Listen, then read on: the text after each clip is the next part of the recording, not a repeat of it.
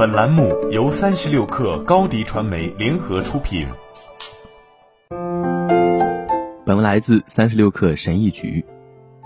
互联网经常干扰我的大脑，让大脑陷入一个死循环，反复思考着一些无关紧要的事情。这样的大脑并没有发挥出应有的功能，而且让我们经常处于倦怠和过度思考的精神状态。当大脑停止运转时，其实是有一个重置按钮的。在一系列的精神问题中挣扎是毫无意义的，而当你停下来给大脑充电时，我们就能重新掌控时间。我是这样做的：一、关闭大脑的输入模式。大脑有两种模式：输入和输出。大脑很容易在输入过载时卡住。大脑的输入包括播客、电脑游戏、电视、谷歌搜索、社交媒体。手机、平板电脑或与人对话。以前我也经常散步，我会一边走一边听播客，而播客是一种输入。因此，在我开始之前，步行所带来的整个好处就被破坏了。后来，我试着在没有听播客的情况下散步，然后我在散步中加入了更多的自然元素。明亮的绿叶使我的眼睛充满活力，太阳温暖了我冰冷的皮肤，我闻到了新割的草的香味。蓝天给了我大脑新的希望，让我对这个时而混乱的世界产生了新的希望。大自然让我觉得又活过来了。二，清理大脑垃圾，所有的输入都应该被赋予意义并进行归档。我发现最重要的处理脑力垃圾的方法就是在网上写作。我会把我脑海中收集的东西重新排列，把它们粘在一起，以一种不同的形式重新推向世界。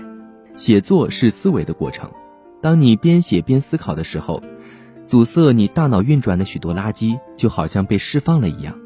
根据积极心理学的研究，有些人喜欢写日记来促进大脑的释放。把你的想法写出来的好处是，别人也可以从中受益。我们在过去和现在之间穿梭，却没有花足够的时间在辉煌而美好的现在。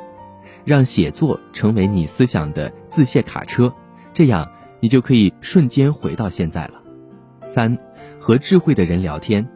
四年前，我结识了一个人，他是澳大利亚著名的运动员。我觉得我不喜欢他，因为在十万人面前踢球时，他过于自大。然而，结束足球生涯后，他的生活发生了一百八十度大转弯，他成了一名安静的会计师，很多时候都是一个人。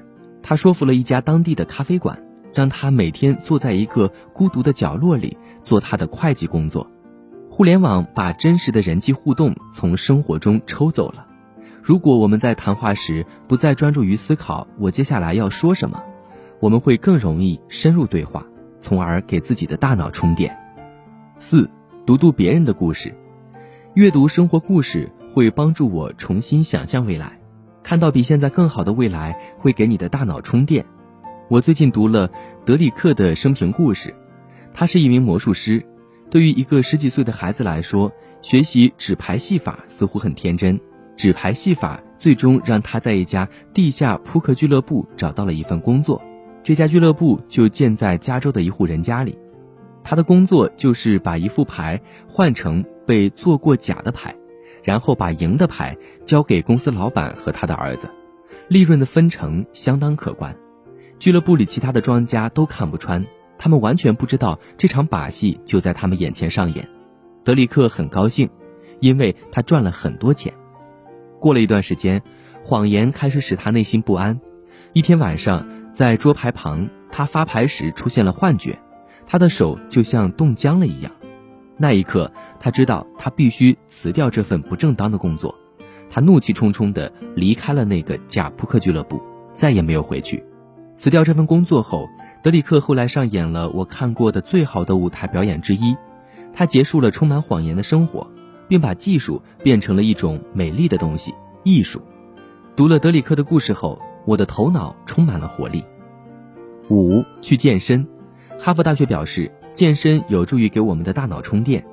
从二零二零年三月起，我就没去过健身房了。不过最近，我试着重新开始。我渴望那种锻炼后的感觉。健身房是思考者的游乐场。锻炼时，我发现自己的思想集中在手头的练习上，而不是网络上的各种评论中。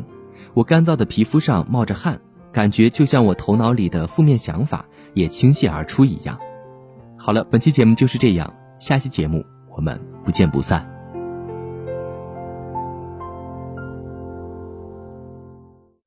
高迪传媒为广大企业提供新媒体短视频代运营服务，商务合作请关注微信公众号“高迪传媒”。